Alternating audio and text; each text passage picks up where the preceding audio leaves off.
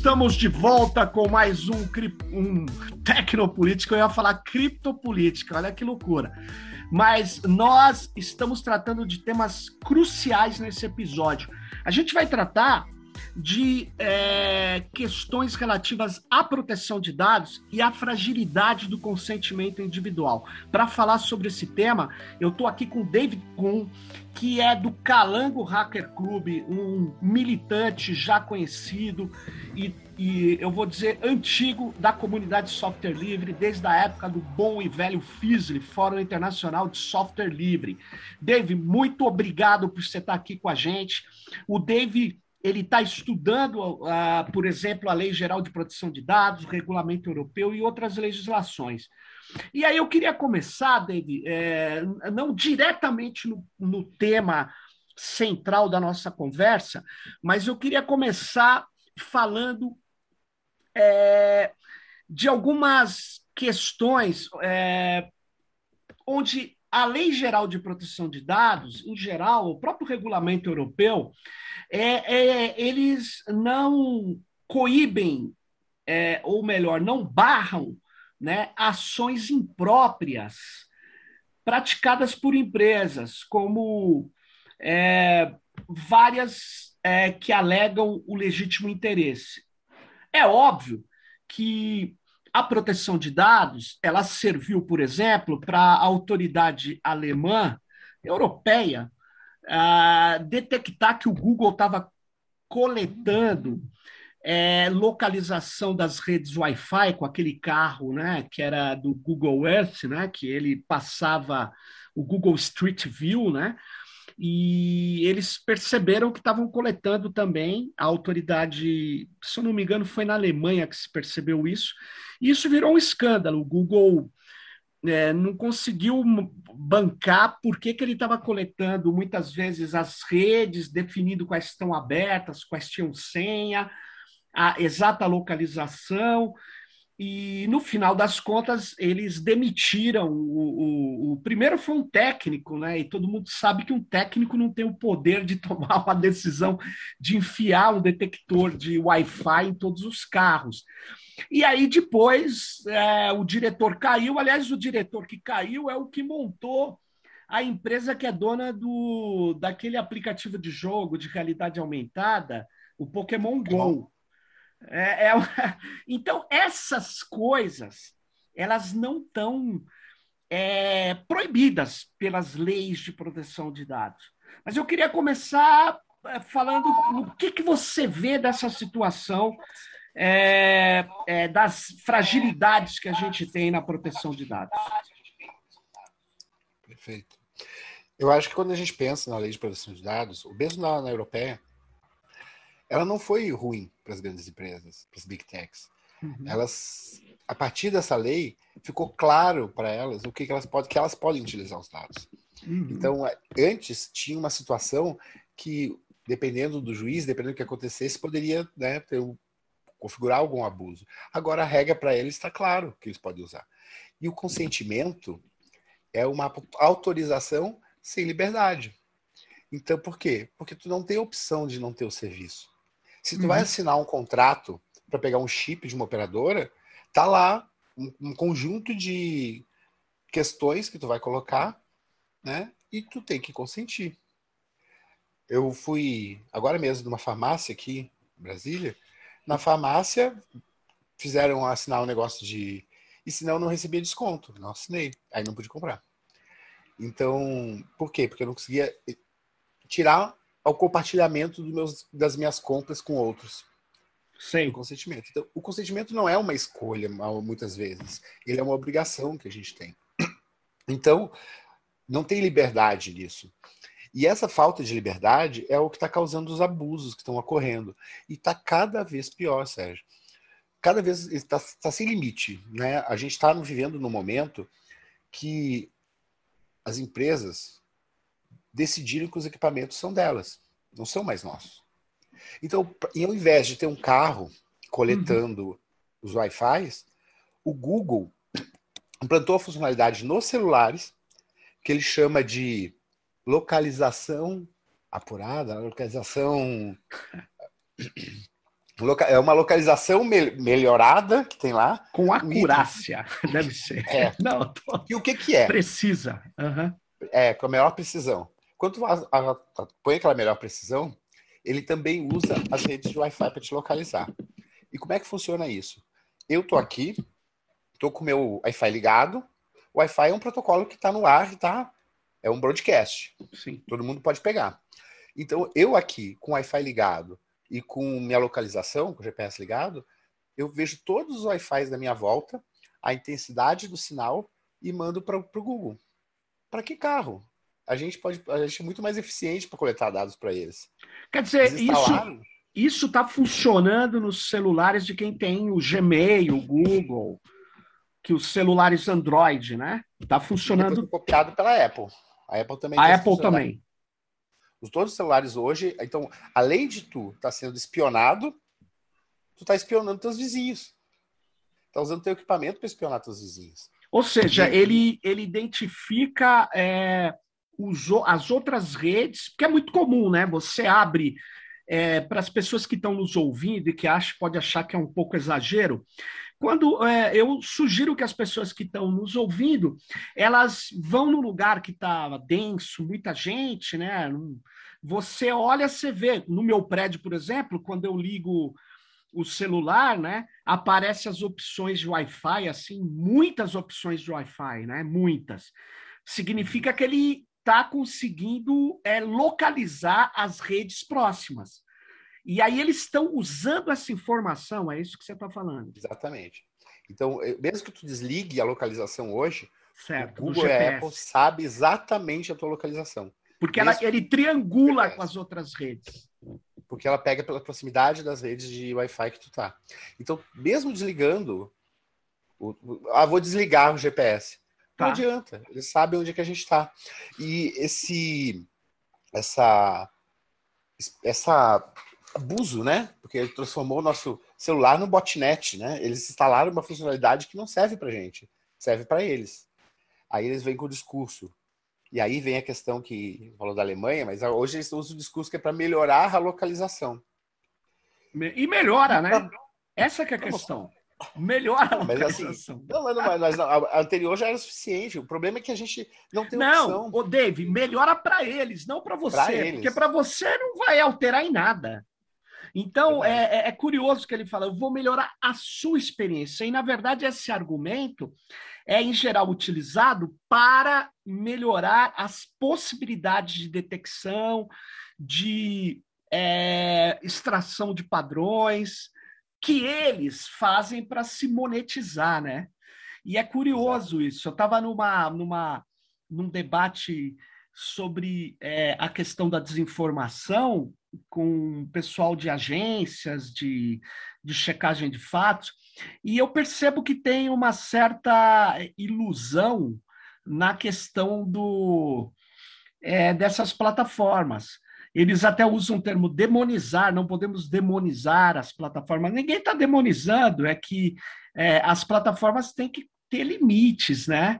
É, e, é, e, e, é curioso, né, que elas atuam como a Shoshana Zuboff já tinha nos alertado num texto antigo dela, chama The Big Order, antes desse capitalismo de vigilância, ela dizia que é, ela dialogava com aquele economista que era então chefe do, de, da, da, economia do Google, o, o Hal, é, Hal Varian, que é um grande microeconomista, mas ele tem, ele, ele trabalha essa ideia, né, de que você tem que. Eu estava lendo o livro dele aqui agora. Inclusive. É, economia da informação com o Shapiro, ele tem um livro Shapiro. muito. Os dois. E ele, ele já falava dos anos 90, viu, David, esse livro. Ele já falava: já. olha, nós temos que trocar aí. A, a, a, permitir que as pessoas troquem a privacidade por, por, por grana. E aí eu lembrei da, da Xoxana não por causa disso, mas porque ela acusava o Google de atuar aonde não tem lei. Mas o que você está trazendo para a gente é que é, é eles atuam é, onde tem lei é, e que a lei está garantindo processos de extração exagerados. É isso que você falou, né? Exatamente. Eu, sabe que eu estou convencido, Sérgio, que a gente, no nosso momento, com a LGPD, a nossa privacidade ficou pior? Piorou Como seria isso? isso é uma frase grave, hein? É, é, é forte, eu sei que é forte. Melhorou na questão de que os dados eram nossos, agora está na lei, mas Sim. isso já se considerava, qualquer, qualquer julgamento considerava hum. que os dados eram nossos. Um, a gente agora tem o direito de revogar algumas coisas, de pedir a informação do que, que eles estão tratando, que antes não tinha. Então, esse é um aspecto positivo. Agora, tem um conjunto de problemas na LGPD que eu acho que a gente pode tratar eles aos poucos, mas eu queria voltar no assunto antes. E esse conjunto de problemas deu, um, deu muitas prerrogativas para acesso aos nossos dados. Quer dizer, o consentimento é uma das possibilidades de acesso aos dados. E o consentimento, como, como é, é, é uma coisa tão, tão sem opção, porque, por exemplo, eu não quero que o WhatsApp passe aqueles metadados que eles passaram a, a enviar. Então eu vou lá e bloqueio né, o aplicativo.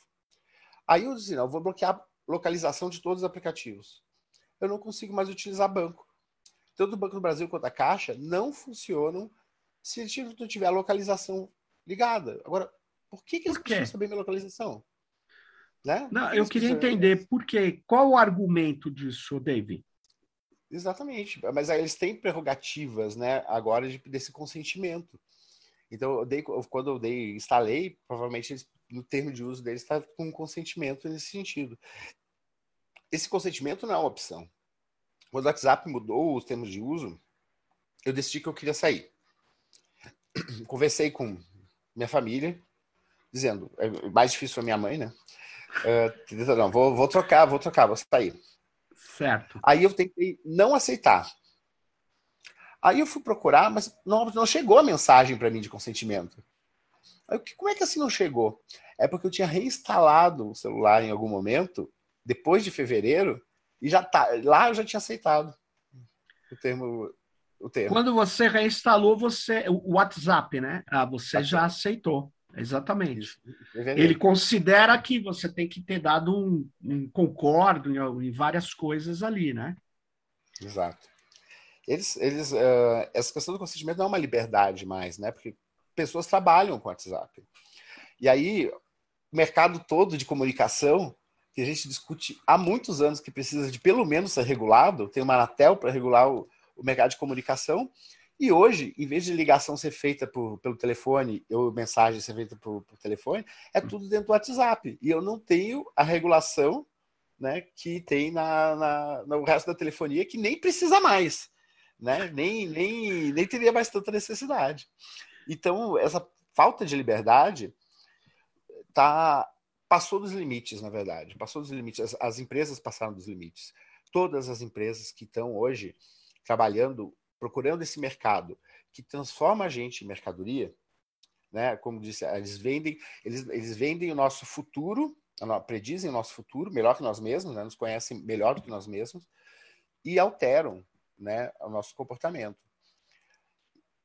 Um, essa alteração do comportamento está cada vez mais eficiente. Uhum.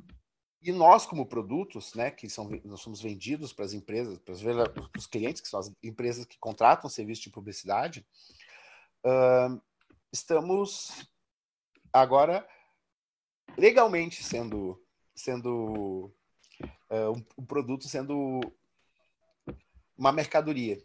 Perfeito. E aí, eu até vejo assim, pessoal, assim, pô, mas a gente mercadoria, a gente é produto. Eu falei, poxa, mas isso aí é. Não é a primeira vez que acontece, né? O, o capitalismo começou com a escravidão, né? Começou com a escravidão e, e o, o trabalho, né? Então a gente continua sendo mercadoria, só que tem o, o que o Max falava do fetiche, né? Do, do fetiche que a gente esconde, na verdade, a essência. né? Tem a essência escondida. A tecnologia não é neutra, né? Mas fica aquela essência atrás que não aparece e fica a aparência de que não é, fa... por que, que é Apple e Google? Porque eles são muito competentes. E na verdade a gente sabe que não, né? Que há muito tempo sabe-se que dependente das empresas, de qualquer empresa, o mercado se concentra, porque é um mercado com características econômicas de concentração, né? Tem o uhum. externalidade de rede, que tem feedback de rede, né? feedback de uh, todas as características são características de, de, de mercado de concentração. Então não tem nada de sucesso nos dois. Ia ser assim de qualquer jeito. Mas eu queria voltar nessa questão do que você estava falando da LGPD, que pelo que eu entendi, você disse, olha, ela está legalizando o mercado.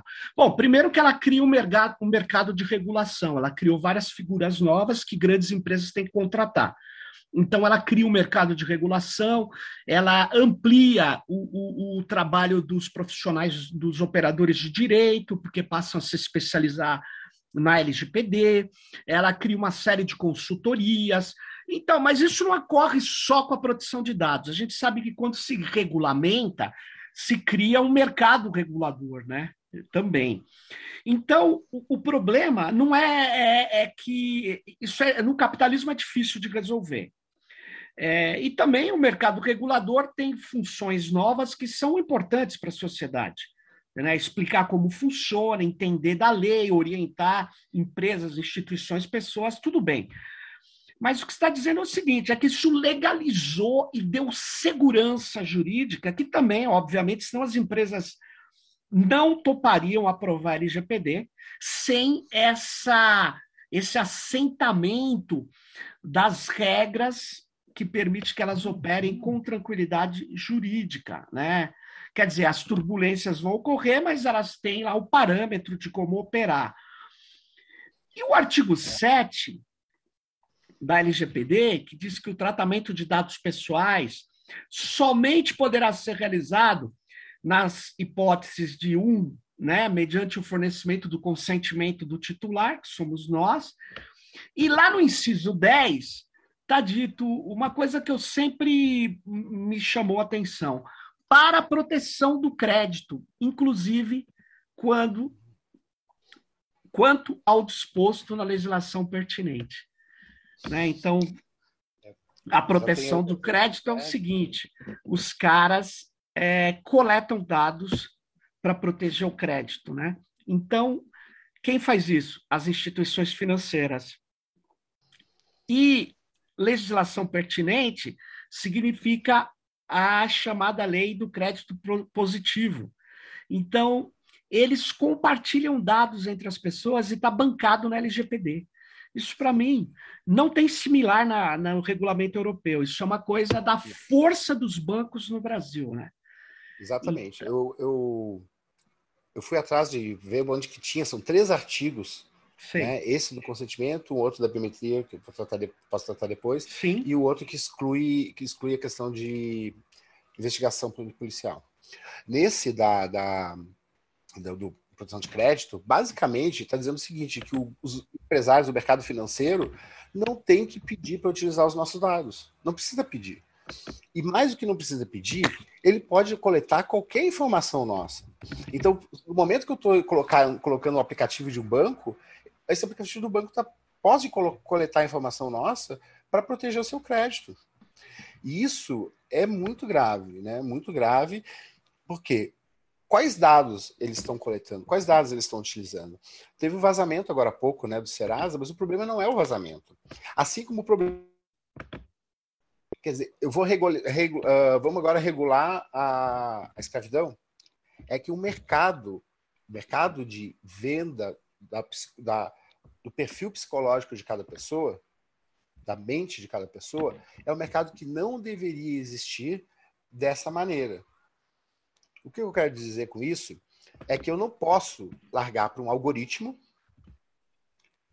analisar as pessoas e tomar decisões do que ela vai ver sem ter regras bem definidas. Não poderia ser um algoritmo de inteligência artificial, poderia ser um algoritmo que eu pudesse saber o que ele está fazendo a partir de regras, para saber como o meu dado está sendo utilizado, como meus dados vão ser utilizados. Aí tem uma discussão, a gente pode discutir. Agora, aplicar a gente para né, um exemplo que eu, que eu gosto muito de dar. Uh, ele está interessado em vender. Quer vender para ti um conjunto de coisas. O algoritmo percebe que tu está com tendências suicidas. Então, quem está com essas tendências tende a comprar mais. Então, ele vai lá e te vende. Aproveitando o impulso de, de venda. Então, é uma coisa completamente antiética, mas não é antiética. Está correto o algoritmo. É para isso que ele fez, né? Da lógica do capitalismo, né? É, ele, ele, o algoritmo é, é, é, isso que muitas pessoas não entendem nesses sistemas de chamado machine learning, né? Ele, ele, mesmo deep learning, né, que você pode não entender como ele, ele calculou valor, criou valores, criou funções nas camadas para chegar a uma conclusão. Mas ele, ele segue uma regra de aprendizado. A regra de aprendizado foi dada por alguém para cumprir uma determinada função. Essa é a questão. Então, na verdade, quando o engenheiro do Google fala, eu não sei, por que, que o algoritmo chegou a isso. Tudo bem, ele, ele, ele sabe, porque tinha uma finalidade. Ele não sabe como, mas ele sabe a finalidade. Ele deu a finalidade, né? Quer dizer, a empresa. É, e as pessoas desconsideram isso, né? Então, é muito, muito. É, é, é a legislação de proteção de dados não chega nem perto dessa questão. Ela não. Não, não trabalha isso, mas ela legaliza alguns procedimentos, né? Sim, legaliza, porque a gente, a, gente vai ter que discutir essa questão do uso desse, dessa inteligência artificial para tomar decisões relativas a seres humanos. Isso a gente precisa discutir de maneira urgente. Um, sobre a questão do, do, voltando à questão do crédito, com certeza o mercado financeiro, e aí vem, eu, eu por exemplo, tive oportunidade de trabalhar ou, ou, fazer ações em relação ao Marco Civil da Internet, Lei Azeredo, o poder do, do, de lobby dos bancos é gigantesco. É gigantesco. Uhum. Então, dentro, dessa, dentro dessas três, três artigos de, que são o grande problema da LGPD, eu pesquisei várias leis. Fui tentar procurar em outras leis se, no mundo se eu encontrava coisa similar. Não achei. Não achei. Olha, lei Nova Zelândia, Canadá, Califórnia, México. Você diz que não tem similar à, à proteção de crédito que tem no Brasil, Isso. né? Não. É que aqui, aqui os banqueiros têm mais força que em outros lugares, né? Tanto Sim. é que é, é, é, o que eu falo. Se o, as pessoas estão vendo aí essas mobilizações dos neofascistas, né? É, clamando o golpe militar. Eu falei, olha, tem que olhar os bancos, porque se os bancos falarem tudo bem, aí vai ter. Se eles falarem não, Estou exagerando, mas eu reconheço. Não, mas, mas os bancos tá, têm. Porque... Banco dá uma ligada para o general e fala: general, não está certo isso não. Quer dizer, é um Só esquema, né? mercado financeiro que derrubaram a Dilma, né? Que fizeram o golpe na Dilma. Claro, o mercado financeiro é o que deu o aval para fazer a destruição de um setor da economia no Brasil com a Lava Jato. O mercado financeiro é, quer transformar aqui num território de passagem, né? E eles conseguiram na LGPD essa. Porque, pelo que eu entendi, Dave, ou é, você vai poder pesquisar aí no seu doutorado depois, mas é, ou se concordava com esse artigo ou não ia ter essa lei, né? Porque os bancos não, não iam deixar passar, porque eles têm maioria parlamentar ali, né?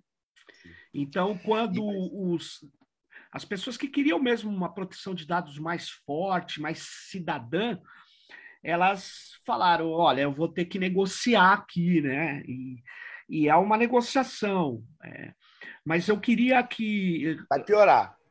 Só vou dizer que piora. É. E aí veio o segundo artigo, que é o de dados sensíveis, que diz que os dados sensíveis podem ser utilizados podem ser utilizados para prevenção à fraude e segurança do titular. Mas agora, prevenção à fraude. Prevenção à fraude, eu não estou nem dando objetivamente o que, que eu estou fazendo. Quer dizer, prevenção à fraude permite que qualquer empresa. Posso botar aqui no prédio também, porque a prevenção à fraude de alguém entrar com. um morador entrar com. Então, eu posso pegar uh, facial, posso pegar voz, posso pegar digital, e eu posso utilizar todos esses dados sensíveis sem consentimento. E aí tu nem sabe que está tendo esses dados utilizados e são dados que eu não. Uma biometria eu não vou trocar, né? Não é uma senha que eu troco. Mas o, deixa eu te perguntar, você está tá, você tá dizendo que.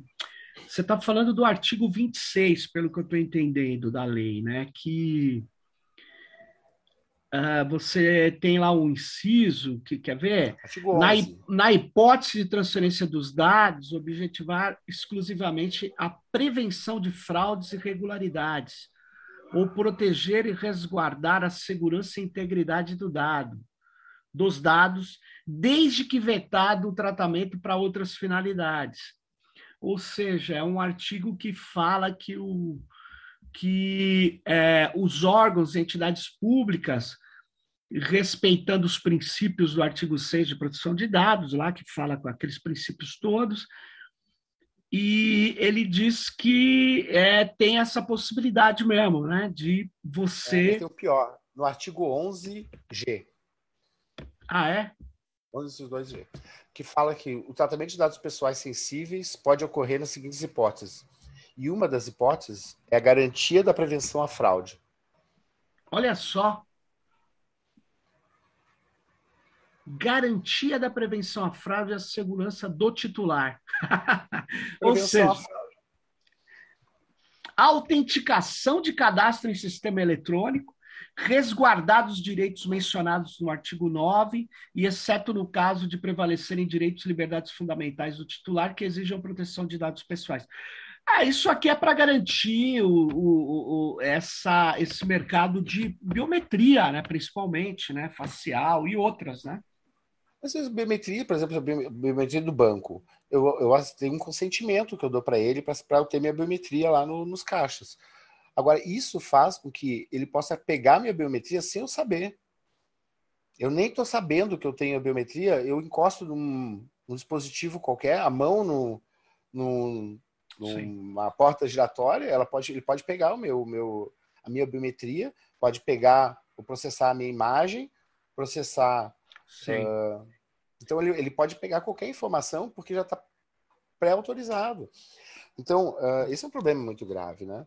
Você está dizendo, então, que além daquilo que eu autorizei, sei lá, o banco X pegou minha biometria e falou: você quer biometria? Você tem que me autorizar está dizendo que não. O banco, para evitar, por causa daquele artigo 11, do jeito que está escrito, você interpreta que ele pode criar dispositivos de tratamento de dados sensíveis para garantir que não seja fraudado por você, na hipótese de você ser um fraudador.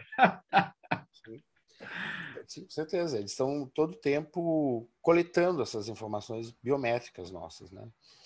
E isso, de novo, o consentimento foi um interessante para as empresas que trabalham e nos vendem nosso perfil psicológico. Mas a quantidade de, um, de alternativas que tu tem para ser saudado é muito grande. Quer dizer, tu tem o consentimento é uma de dez, né? Uma de dez. E aí tu fica com pensando o que que estão usando, o que que estão fazendo com meus dados, porque com certeza eles estão trocando informação nossa todo o tempo. Ah, sim. E aí Aí que vem a questão. Isso nunca vem associado somente de acesso ao dado, e sim do processamento. Então eles vão fazer o processamento desses dados e tu pode ser negativado, tu pode não ter crédito por um processo de inteligência artificial. Sim. Ninguém sabe como é que chegou. Tu nem Sim. sabe como é que foi isso. E tu não tem direito em relação a isso, a fazer nenhuma coisa em relação a isso. E esses algoritmos né, de machine learning, ele é uma reprodução da nossa sociedade, no sentido da sociedade passada, com seus preconceitos, com seus problemas e em tudo de ruim que tem a sociedade. Então ela nunca é. avança, ela sempre preserva os preconceitos, preserva o que é ruim. O, o Sivaldo, professor da UNB, que já participou de um técnico político, ele fala isso, ele fala, olha, a, a, o, o, preditivo do, dessa inteligência artificial é baseado no antigo, no passado, no tratamento do que existe, portanto é conservador. É, é curioso, sem dúvida alguma, porque fica parecendo que é ultra avançado, mas não, é, é tudo extração de padrões modelagem estatística com alto poder computacional, né? É o que você está fazendo. É. Mas eu, eu, queria. Eu já vou do terceiro. Oi? Tem o terceiro. Vamos falar do terceiro? É, vamos falar do. Eu ia falar do terceiro agora. Vamos lá, vamos falar do terceiro. O terceiro, assim, ó, a, a, a lei europeia, uma das grandes questões que eles trataram foi o abuso por parte do Estado. Sim. Então, era uma preocupação que eles tinham foi colocado isso, porque é, inclusive veio da questão do Snowden, da espionagem que os Estados Unidos estavam fazendo, da espionagem massiva, da coleta massiva de dados. Então era uma preocupação. E ela tratou muito bem. O que, que aconteceu na lei brasileira? Na lei brasileira, chegaram primeiro e disseram: não, isso tem que ser outra lei. eu que já tive a oportunidade de, de participar de Banco Civil, de, de discussão de outras leis, sei que tem um sonho antigo de parte né, de, dos órgãos de, de segurança de não precisar autorização judicial para devassar a vida das pessoas. É, como na Inglaterra, M5, M6. É, exatamente. Eles têm o Snowden, isso, aliás, David, falou: o sonho dos norte-americanos é ter o poder que a inteligência britânica tem em relação à sua população. É. Não sei se você lembra disso, ele falou isso. Mas vamos lá, vamos lá. E uh, lá durante o processo de discussão, ah, não, não vamos colocar a questão de segurança pública, não vamos botar a questão de segurança pública. Mas como assim não vamos botar a questão da segurança pública, né? Uh, então, as, as, as, os órgãos de segurança está dizendo que os órgãos de segurança pública, vou ler o texto direitinho. Ah, esta lei não se aplica para tratamento de dados pessoais realizados para fins exclusivos de segurança pública, defesa nacional, segurança do Estado ou, e aqui vem a, a pior de tudo, que é a atividade de investigação. Então, quer dizer, nem eu estou investigando a recém. E pior, repressão de infrações penais. Então, eu não preciso ter nenhuma. Se eu estou fazendo uma atividade de repressão de infração penal, eu estou fora da LGPD. Nossa, essa denúncia que você nos traz já estava na lei, né? você está fora da LGPD. Significa que isso embasaria, David, a compra do Pegasus pela delegacia de polícia de qualquer município aí, de qualquer governo de estado, do governo federal, do general, do GSI, da briga que ele tem com o Carluxo para ver que tipo de spyware ele pode comprar, porque é, você matou a charada aqui. O artigo 4 no inciso 3, na linha B, né? Eu não sei agora, é a D? Peraí. É, que essa lei não se aplica ao tratamento de dados pessoais realizado para fins exclusivos de atividade de investigação e repressão a infrações penais. Ou seja, o cara, para investigar uma suposição de um, grupo criminoso, e grupo criminoso, David, você sabe que é um conceito elástico.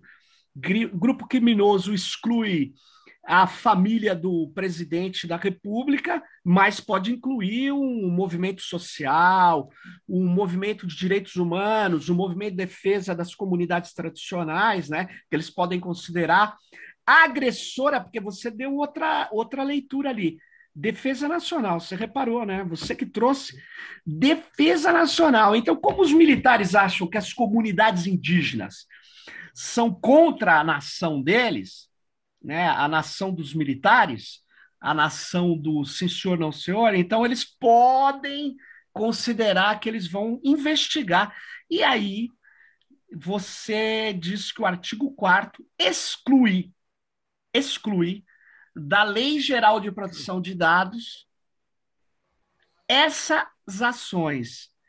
E aí, se tem um policial que chega para um cara que tem um aparato de dispositivo de espionagem, né, que está legalizado por esse artigo, né, e fala assim, olha, minha mulher, aquela mulher que isso, aquilo, essa postura que nós conhecemos, a misoginia que tem na sociedade, Fala, ó, vê aí como que você põe um spyware no, no celular dela.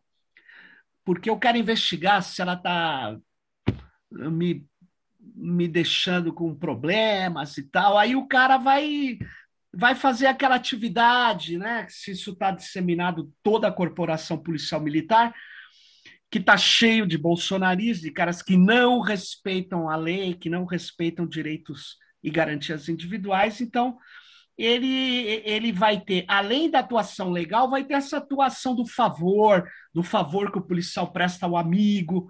É uma. É, é essa questão é um absurdo, né, cara? Como é que isso passou, Dave? Explica aí. O que, que, você entendo, acha? porque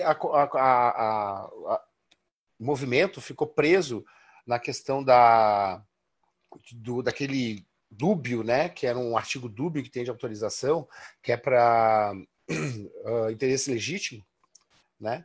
Ficou preso a esse tipo de coisa que, no fundo, não era tanto problema porque iria para um juiz decidir, e deixou passar esse tipo de coisa. Qual que era o argumento na época? Não, nós vamos fazer uma outra lei para falar sobre segurança pública. E essa lei até hoje não apareceu. Então nós vamos botar isso para outra lei. E essa lei tá aí. Então, esse essa questão da proteção de dados, e aí vem a questão. Não é, não é uma questão de regulação, né? Quer dizer, essa regulação nossa está horrível né, dentro da regulação possível, nossa do Brasil é, é, pior do, é pior do mundo, tá? Não, não encontrei nenhuma lei pior do que a brasileira até hoje. Só aqueles que não têm a lei, né? Porque aí não. Mas não sei se, de novo, eu não sei se a gente ganhou provando a lei. Eu, ah. Sinceramente, não sei. Eu tenho eu... dúvidas. Porque os bancos não podiam mexer nos meus dados, porque eu, é. meus dados biométricos não, podiam, não estavam sendo mexidos. Uh, eu, o consentimento não garantia estabilidade para as empresas, então elas tinham mais medo de colocar as coisas. Por que, que, o, por que, que o WhatsApp mudou o termo de uso de serviço agora? Né? Por que que, é, então, porque eles podem mais, porque tem segurança jurídica de pedir as coisas, que antes Sim. eles não tinham. Então, é, eu continuo achando que talvez as que não têm a lei estejam melhores que a gente. Não, não é, Dave, eu aí eu queria fazer uma ponderação, né? É, por exemplo, os Estados Unidos não tem uma lei geral, nacional, tem leis estaduais, tem leis Califórnia, tem vários estados, mas os Estados Unidos não tem uma lei geral. Quando a gente trata e tem uma lei geral que tem, de fato, no Brasil, é, é, ela mais do que legalizar para todas as empresas. No caso do capital financeiro, ela deu poder ao capital financeiro de manipular dados sem o nosso consentimento. Então, é, no caso do capital financeiro, ela, ela é extremamente nefasta, não tenho nenhuma dúvida. No caso da segurança do Estado, né, que, e desse aparato de repressão policial, dessa comunidade de segurança, eu, eu acho que esse artigo que você chama atenção, o artigo 4 ele é extremamente danoso. Mas no, no, nas outras questões, eu acho que ela abre uma disputa, abre uma disputa que nos Estados Unidos não dá. É, você faz por, pelo movimento de defesa de direitos humanos, mas, mas aqui você tem uma base legal, você, eu acho que essa lei tem um avanço, e é melhor ter uma lei, porque agora, com esses elementos que você indica de que você pontua, é preciso fazer um, um trabalho é, de alteração dessas, desses dispositivos, né? Por quê? Porque eles são extremamente nefastos. Agora, eu queria apontar uma outra questão, viu, David, que você não apontou aí até agora, mas que essas que você apontou são, já seriam suficientes para causar é, uma preocupação, né? É, mas eu queria levantar a parte do fluxo transfronteiriço de dados, viu, David? É, a Lei Geral de Proteção de Dados, ela praticamente chama a atenção que existe um fluxo internacional de dados e que nós devíamos proteger alguma coisa, mas ela não protege nada. Dá uma lida para você ver. Ela permite tudo. Tanto é que agora, eu não sei se você ficou sabendo, David, o, o Gabinete de Segurança Institucional baixou uma portaria, eu não sei se é uma portaria, então eu preciso. Uma medida, né, uma medida administrativa para os órgãos do governo federal, dizendo que a comissão de, de dados de cada órgão é que vai decidir que países pode ter a hospedagem dos dados. Aí eu fui olhar na LGPD, a LGPD garante isso. Então, é. na verdade, é, eu, é, é um absurdo, cara, é um absurdo. Eles, eles, por isso que o governo federal está colocando dados das conversas dos servidores com os aplicativos que ele está lançando no Watson da IBM. E aí vem a privatização, né? Quer dizer, quanto privatizar, se realmente né, eles continuarem com essa loucura de privatizar as empresas, o que, que vai ser dos nossos dados, né? Porque uma coisa é uma, um serviço que eu estou utilizando com uma empresa privada, eu posso não utilizar. Você Agora, pode recuar. Escolha. Sim. O governo não tem escolha. É legal, estou obrigado a entregar os teus dados para o imposto de renda, estou obrigado a entregar os teus dados de saúde, estou obrigado a entregar teus dados, né, os mais diferentes dados possíveis. Imagina, todos os dados de todas as notas fiscais, toda a escrituração eletrônica fiscal, que é toda a movimentação dos bancos, daqui a pouco vai estar tá sob o poder do Citibank, do Itaú e do Brasil, está sob o Citibank, o Citibank dos Estados Unidos. Quer dizer, é, é completamente sem sentido, né? Sem, sem sentido, não. Tem sentido para. Sentido tem. Quem bate, tem pra quem bate, quem bate com chinês para bandeira americana, né? Exatamente. Agora, é pior, né, David? Eu estava falando com você há um tempo atrás, eu te falei do. Eu acho. É assim, eu estou lá no aplicativo SouGov, eu pergunto, tenho direito a férias? Eu posso perguntar isso. O Watson lá vai me responder o quê? Tem, não tem? ou vai falar, olhe em tal lugar do aplicativo tal. Porque para ele não passar os meus dados, David, se eu tenho ou não direito às férias, ele vai, o Watson só pode ter uma resposta simples. E as respostas simples, eu não preciso treinar o algoritmo da IBM em língua portuguesa. Eu podia treinar o algoritmo de uma empresa no Brasil, pô. Ou não? Estou falando bobagem? Não, assim, eu, eu a questão da, da já havia um decreto que estabelecia que pós Snowden que os dados tinham que estar em território nacional. Sim. Esse decreto foi revogado no último dia do governo Temer, de acordo com, de acordo com o próximo governo, que era o Bolsonaro. Com a revogação desse decreto, não tinha mais nenhuma, nenhuma ato que mantinha os dados em território nacional. Mesmo que não tivesse território nacional, mesmo estando em nuvem em território nacional, a gente também não tem tantas garantias né, de como é que tá, porque a gente, as empresas americanas são obrigadas a entregar dados ao governo americano. Sim. E o governo americano, na, na reforma da, do Freedom Act, né, que Sim. não permite uh, a coleta massiva de dados de americanos. De em território assim. americano, inclusive. É, é, entre, de americanos em território americano. É. Então, ele permite, sim, né, uma coleta massiva de dados de outros lugares. Então, a gente não está protegido né, nesse sentido de ter os dados simplesmente. E as empresas não podem falar, né, não podem colocar isso, não podem. Tá, é legal, não podem uh, compartilhar essa informação. Então, é uma situação desigual aonde a gente não tem nenhuma proteção. Mas eu vou, eu vou, e daí eu vou puxar uma, um outro ponto. A questão toda do mercado da tecnologia hoje é a falta de escolha. É a impossibilidade dos termos de escolha. Esse mercado concentrado, poderoso, criou mecanismos que a gente não tem opção. Ah, então, os trabalhadores estão lá faz, trabalhando Uber, Uber explorando, cobrando taxas daquelas. Ah, tá chovendo, daí eles cobram aquela taxa né, extra, vai toda para eles, não vai para o motorista. Então, eles vão explorando ao máximo, calculando qual o mínimo que o motorista vai ganhar para ficar, para continuar. Para quem está trabalhando, é o que ele precisa, é melhor do que ficar desempregado. Uhum. Agora, do ponto de vista social, é horrível as pessoas não terem essa escolha. E esse, esse tipo de situação está acontecendo com a gente. A gente está hoje preso a uma tornozeleira eletrônica, né? Eu chamo de tornozeleira eletrônica, que Celular. a gente mesmo é, até, até escrevi um artigo na fórum que não precisava ter chip na vacina, a gente pagou por ele. Tá com a gente. Por que não botaram na vacina? Né? Inclusive sim, tem chip sim. dos dois lados aqui, né?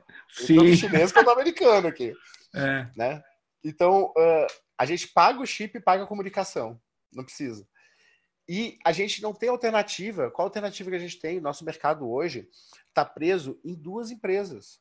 Eu só tenho o Android com os proprietários da Google, né? Porque o Android é livre, mas a parte proprietária da Google em cima, feito pela Google, e eu só tenho a Apple que é totalmente proprietário, não tem alternativa. A gente está precisando. Chegou um momento que a gente vai ter que começar a discutir essa questão de alternativa, porque televisões, internet das coisas, tudo está vindo com esses softwares embarcados, com interesse de observar, espionar a gente, e as empresas muitas vezes bloqueiam a troca dos aplicativos. A gente tem que começar a fazer um movimento de direito, assim como a gente faz no computador, que a gente pode trocar o sistema, a gente tem que ter o direito de trocar o sistema de qualquer equipamento. Eu tenho o meu celular antigo, ainda, ainda de vez quando eu uso ele, ele tá com. Eu troquei o sistema, né? Mas eu tive que quebrar lá a proteção de, de, de boot. Só que isso deveria ser uma coisa que nós vamos ter que começar a fazer com tudo. Porque a obsolescência que está sendo feita nos, nos equipamentos, ela é programada. A Apple foi lá e botou um programa para acabar, Sim. se provou isso no, no, no, iPhone 3, né? Alguma coisa assim. Sim. E eles, eles uh, estabelecem quando vai funcionar, quando não vai funcionar, e de maneira que tenha mais compras, que tenha mais dispêndio de dinheiro da nossa parte, completamente Agora, a técnica que eles usam mais na Apple, pelo que eu entendi, é de, é de nas atualizações que o usuário não tem como evitar, ele tem que atualizar sempre por motivo de segurança e tem lógica, né, você atualizar, mas quando eles atualizam, eles enchem tanto de informações do celular que os novos é, features, as novas características, é, as funcionalidades, elas gastam mais memória, mais espaço, o celular trava praticamente isso. Então, mesmo que ele ainda funcione, ele não consegue manter a operação junto com a Apple. Ele não consegue, porque ele está. Ele, o processamento dele vai ficando, sem dúvida nenhuma, lento, obsoleto. Então. Mas tá entendendo que isso, isso tem uma questão, um, um problema nesse raciocínio, que acho que a gente precisa uh, discutir bem, que é foi acrescentado nova funcionalidade? Se não foi acrescentado, não, tem funcionalidade, por exemplo, o meu atualizou para Android 11. Teve nova funcionalidade para mim? Não, mudou a cara só. Só a cara. Se eu não tenho nova funcionalidade, se eu tenho uma troca de software, uma atualização, o que eu espero é que o software seja mais eficiente. Então, esse discurso hum. de que eu estou acrescentando novas funcionalidades, é, novas coisas que vão ser. Mas qual funcionalidade? Qual funcionalidade? De segurança, Dave. Eu entendi. É que eles dizem que ampliaram a segurança. Eles lotam o seu celular. Exato. E na verdade não, na verdade é, eles ficam fazendo figura até coisas que podem ser legítimas, por exemplo, uma interface gráfica mais bonitinha, só que com intenção de, de pesar mesmo. Claro, de pesar. A ideia é três anos, tu, no máximo tu trocar. Dois anos ele começa a ficar lento. E tu trocando para um sistema Android novo, tu vê como teu celular é muito mais rápido. Então não é o Android o problema, o problema é o que está correndo em cima do Android. É a jogada.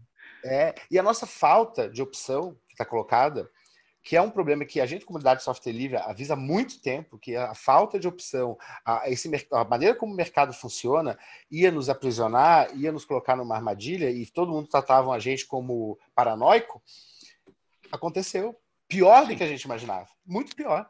A gente hoje não, não tem opção de fazer coisas simples, sabe? Não tem opção.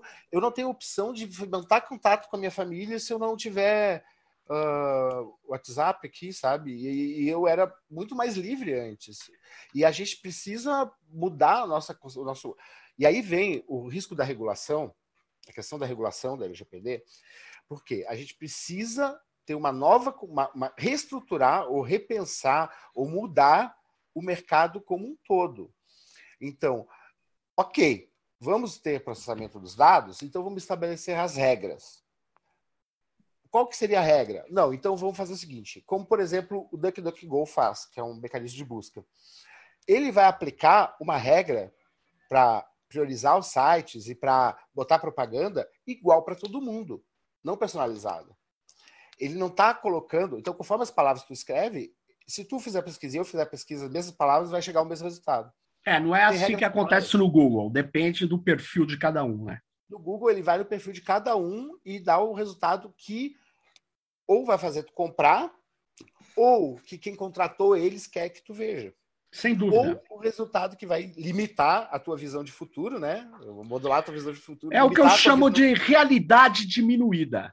E não é aumentar. É, realidade diminuída. Eles, eles... É não, é um, é um termo que nós estamos achando que é o melhor que expressa essas técnicas de modulação. A realidade diminuída, entendeu? É, a gente já tem usado num livro que a gente lançou sobre modulação ano passado. O ano, é que o ano passado foi a pandemia, retrasado, né? Esse? Livro... Isso, Sociedade de Controle. A realidade diminuída. É isso aí. Mas interessante essa questão que você traz das opções, né? Nós estamos sem opção. Estamos sem opção. E, e, o gozado é que, o mais curioso é que o mercado diz que você tem muitas opções e nunca teve tão poucas opções, né? Você não tem opção. Meu modelinho, um monte de modelinho de celular, mas na verdade todos eles estão presos a duas plataformas, né? Impressionante, hein, cara? No mercado o poder... de desktop, uhum. o, mercado, o mercado, por exemplo, de TVs. Então, eu tenho os Androids na TV? Tenho. Mas eu, eu consigo trocar, né? Eu, uma TV com Android. a minha TV, por exemplo, aqui, ela roda Linux. Mas eu consigo trocar? Eu não consigo. Então, é, é isso, esse, esse, essa liberdade que a gente perdeu. Na verdade, assim, com a privacidade, não, a falta de privacidade não diz respeito né, a diz respeito à liberdade. Não diz respeito à segurança, diz respeito à liberdade. A gente Sim. vai perdendo a liberdade pela forma como o mercado funciona. E para a gente voltar a ter essa liberdade, nós temos que proibir algumas coisas. Aí eu, eu tenho um pouquinho desse preconceito com regular, porque regular é é, é brando para o que eles estão fazendo. O que eles estão fazendo que é colocar a inteligência artificial para decidir de forma massiva o conteúdo que a gente vai receber a partir de todos os dados da nossa vida, que eles vão coletar de todas as maneiras possíveis, nos obrigando a entregar esses dados. Sim. Isso deve ser proibido. Esse tipo de mercado Perfeito. deve ser proibido. Agora, Dave, aproveitar, a gente está chegando no final aqui, quase estamos chegando em 50 minutos eu preciso saber, já que você está falando isso, recentemente eu tenho trabalhado uma, uma visão é, que essas tecnologias, é, de certa maneira, principalmente que trabalham dados sensíveis, como biometria facial e voz, por incrível que pareça, elas é, deveriam ter, uh, no caso da biometria facial com tratamento de inteligência artificial, a gente devia ter uma moratória no uso disso. É, a moratória no sentido de vedar, proibir agora, pelo menos por um, um bom tempo, 5, 10 anos. Você acha que isso é viável? Isso impediria o uso das tecnologias e tal? É, eu acho que é necessário a gente ter o direito de ir e vir sem estar sendo controlado, né? E hoje qualquer câmera aí está procurando nossa, batendo nossa nosso reconhecimento facial e a gente nem sabe que está sendo reconhecido quando entra no lugar. Então, eu acho que é uma boa ideia isso da gente ter essa moratória, porque eu fico até brincando, o Trump queria botar o um muro, ele não precisa botar o um muro. Ele só botou um monte de câmera e olha o celular das pessoas que as próprias pessoas compraram para serem monitoradas e ele já sabe quem entrou, quem não entrou. É e a gente, né, perde, na verdade, o direito da gente ter nossa individualidade, porque no fundo é sobre poder. Sem dúvida. Os dados, coleta de dados, né, obter esses dados leva, na última consequência, ao poder mudar o comportamento da pessoa. Porque imagina os nossos filhos, né? Se eles já sabem a gente, vocês já seguem a gente até agora, a gente ainda tem um passado sem essa, esse mundo. Os nossos filhos não. Eles podem ser, os gatilhos que eles, psicológicos que eles podem utilizar, pode ter a ver com uma coisa que a gente fez com eles. E que está sendo gravada, porque tu bota lá no Instagram, o Instagram fica gravando a gente todo o tempo. O Waze fica gravando a gente todo o tempo. Tem aplicativos que ficam todo o tempo com a câmera, com o áudio ligado. É, a situação é dramática. Pô, muito legal essa conversa aqui. Eu vou ter que encerrar aqui o nosso Tecnopolítica. Muito obrigado, Dave Kuhn, analista de sistemas, ativistas por um mundo com conhecimento e tecnologias livres e compartilhadas e agora com opção, né? É isso aí. Fique ligado no próximo Tecnopolítica. Até mais. Valeu aí, Dave. Muito